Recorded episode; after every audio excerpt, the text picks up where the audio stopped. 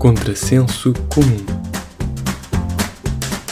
Olá! Então como é que estão todos? Esta semana tivemos o Carnaval e isto do Carnaval português tem muito que se lhe diga. Neste Carnaval houve vários desfiles. Na verdade, não.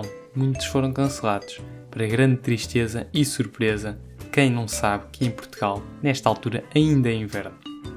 Então fazem o carnaval no inverno e depois ficam surpreendidos quando chove. Ah, chuva no inverno, quem diria? Estava nada à espera. E portanto, todos os anos acabamos com a mesma meia dúzia de aspirantes à Escola de Samba de Rio de Janeiro, todas desengonçadas a tentarem dançar samba à chuva. Enfim, é o carnaval que temos. Então, mas como é que é o carnaval tradicional? Aquele que é mesmo tradicional, que só há cá? Bem, temos de começar então com o clássico Carnaval de Podense, com os caretos. E o que são os caretos? Basicamente são representações de diabos, e supostamente sempre que um transmontano entra num destes fatos e põe a máscara, está autorizado a fazer tudo, inclusivamente o que não é permitido. Vestidos com fato às riscas, com capuz, com as cores verde, amarelo e vermelho, precisamente as cores da bandeira nacional, eu cá acho que isto teve uma razão de ser. Deve ter sido para não poderem vir dizer que tínhamos roubado este carnaval aos brasileiros.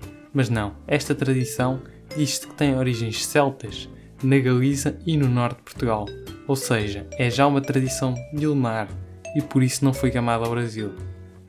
A menos que os índios já fizessem eles este carnaval.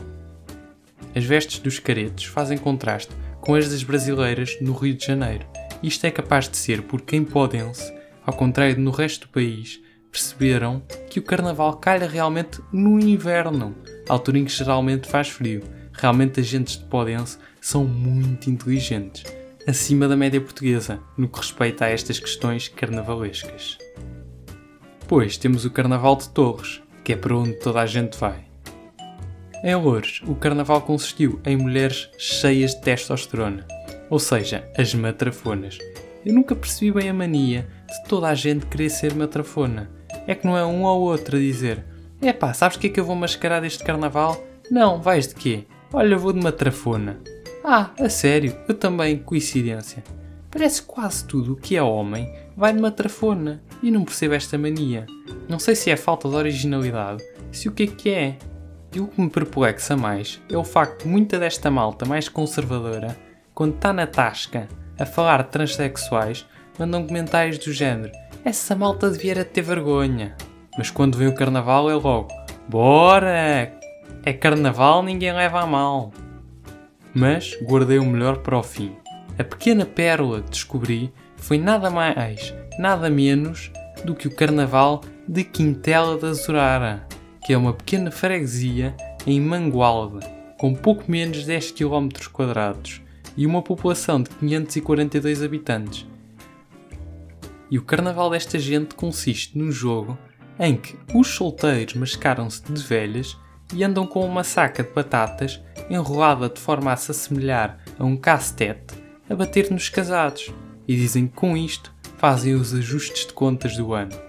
Agora, quem deve estar lá metido no próximo ano deve ser o juiz Neto de Moura, que, envolvendo casais e porrada, ele deve estar interessado em assistir, e se for o caso, defender os agressores, caso algo mais grave aconteça. E não fossem já bizarras o suficiente, as tradições desta terra tinham lá este ano também um homem mascarado de quê? Adivinhem? De matrafona, claro, só podia ser. Neste caso, a fazer de viúva, em volta de um caixão, aos gritos, a dizer que o falecido marido fictício lhe fazia muita falta. Enfim, não sei o que dizer.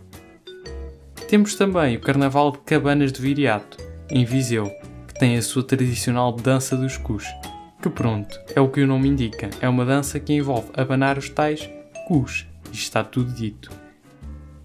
Mas claramente que o melhor disfarce deste carnaval foi o do chefe Kiko. Ora vejam lá, de astronauta que venceu o concurso da NASA que levaria a sua iguaria até Marte foi uma ideia que realmente, como é que ele se lembrou disto? Com tudo isto, concluo que o melhor a fazer neste carnaval é ficar em casa, que é capaz de chover. Se querem fazer festa na rua, façam no verão. E pronto, acho que ficamos por aqui. Esta semana já temos o podcast disponível em todos os grandes meios. No Spotify, no iTunes, no Google Podcasts e no site contrasensocomum.pinecast.com Tudo com ífanes. Se gostaram, subscrevam, partilhem e ponham lá as estrelinhas no iTunes.